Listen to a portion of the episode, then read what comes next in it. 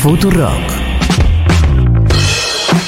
Está claro que hay dos cosas de las que no podemos dejar de hablar en este momento. ¿Quién llega a fin de mes? Si es que alguien llega y qué pasa con los mosquitos. Vamos a hablar con Laura Arburger, investigadora del CONICET, forma parte del Departamento de Investigaciones de Plagas e Insecticidas de la Unidad de Investigación y Desarrollo Estratégico para la Defensa. Laura, buen día. Florencia Halfon te saluda. ¿Cómo te va?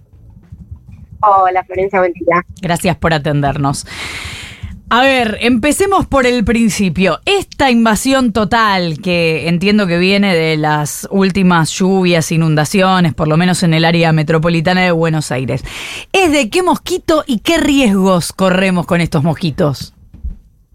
Mira, como vos decís, eh, viene justamente de las últimas lluvias que tuvimos más o menos hace 7, 10 días, y el mosquito que está involucrado, el culpable es el Aedes albifasciatus que en principio eh, no tendríamos que preocuparnos por un tema sanitario, ¿no? De salud pública, porque no, si bien algunas enfermedades en este momento, por lo menos en el área metropolitana, no hay incidencia de esta enfermedad de la que transmite este mosquito. La encefalitis.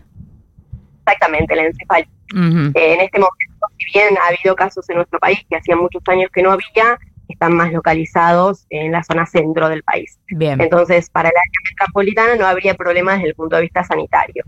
Eh, pero bueno, es una gran molestia y además eh, la población en general no tiene por qué saber si es Aedes aegypti o si es Aedes albopictus, eh, perdón, Aedes albopictus. Claro. hay que cuidarse igual, digamos. ¿Y cuidarse es repelente?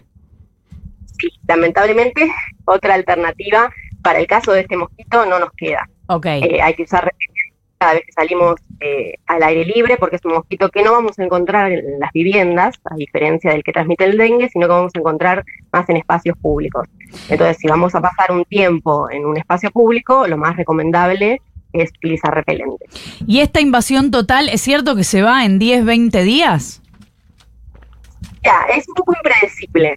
Eh, si tenemos suerte, sí. Eh, es un mosquito que más o menos vive unos 20 días, entonces, bueno, estaríamos pensando que cuando mueran todas las hembras, que son las que pican, eh, nos libraríamos de la invasión. Pero la realidad es que si esas hembras ponen huevos y viene después una lluvia importante, esos huevos van a nacer y otra vez podemos estar en presencia de una nueva invasión. Claro. O sea, que no se puede saber con exactitud eh, cuándo va a terminar. Esta camada que está ahora circulando, en 20 días nos tendríamos que liberar de ellos. Claro. ¿Y esto va a seguir pasando seguido? O sea, ya está, ya se instaló, viene un poco de lluvia y vienen estos mosquitos. Por ahora eh, eh, va a ser así, sobre todo por eh, el tema de los grandes calores y de las fuertes lluvias. Este año en particular va a ser así desde el punto de vista climático, va a haber lluvias importantes y mucho calor, y eso favorece mucho la proliferación de esta especie. Entonces, este año por lo menos va a ser así. Hay que ver otros años cuando es más seco, por ejemplo, el año pasado, que tuvimos una sequía muy importante, no tuvimos estas invasiones. pero claro, este la año humedad es la cuestión.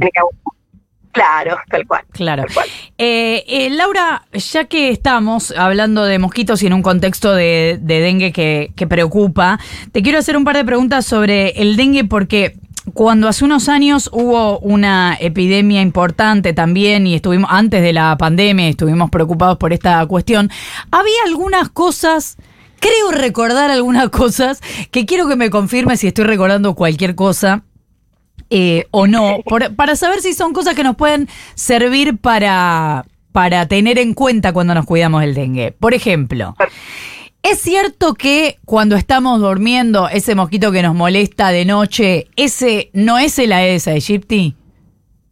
Sí, tal cual, es, es cierto. Eh, el que nos molesta a veces de noche es otra especie. Estamos haciendo un curso intensivo de biología de mosquitos. Bien. se llama Culex, es el género. Eh, es un mosquito que, que, tiene esa actividad.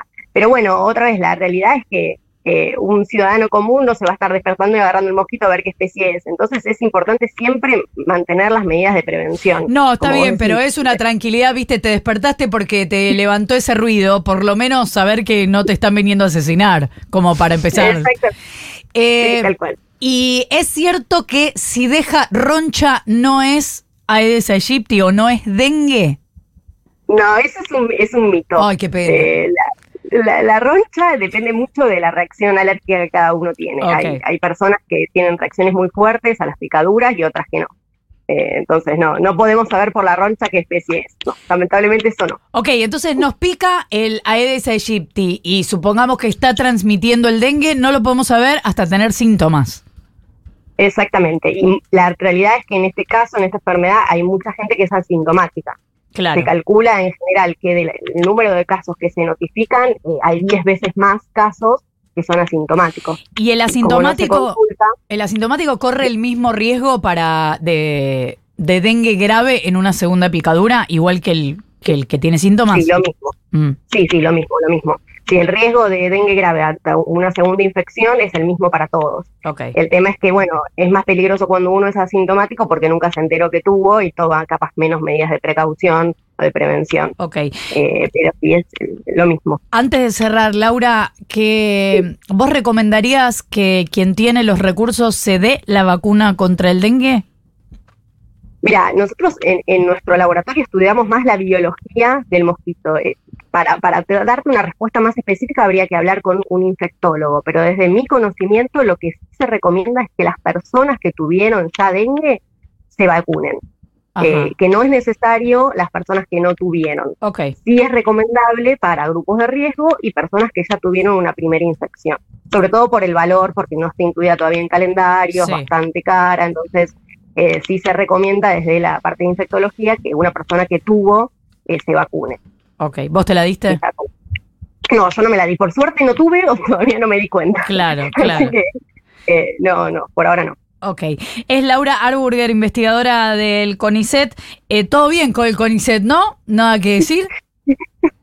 Por ahora eh, estamos en, en un periodo de parate, o sea, estamos a la expectativa porque la realidad es que eh, lo único que sabemos hasta el momento es que eh, el presupuesto para este año es el mismo que el 2023 y si es así no nos alcanzaría, digamos, para que eh, podamos seguir haciendo nuestras investigaciones. Pero bueno, el, el presidente del CONICET prometió que iba a buscar una nueva partida eh, para poder terminar de pagar todos los sueldos y todas las investigaciones que hacemos. Así que bueno, estamos como a la expectativa de ver qué es lo que va a pasar. Ideal, porque capaz que la próxima invasión de mosquitos no sabemos de qué se trata porque no tenemos quien nos pueda explicar. Gracias, Laura, te mando un abrazo. Bueno, gracias. ¿Qué hacen ustedes? Cinco minutos para las ocho de la mañana.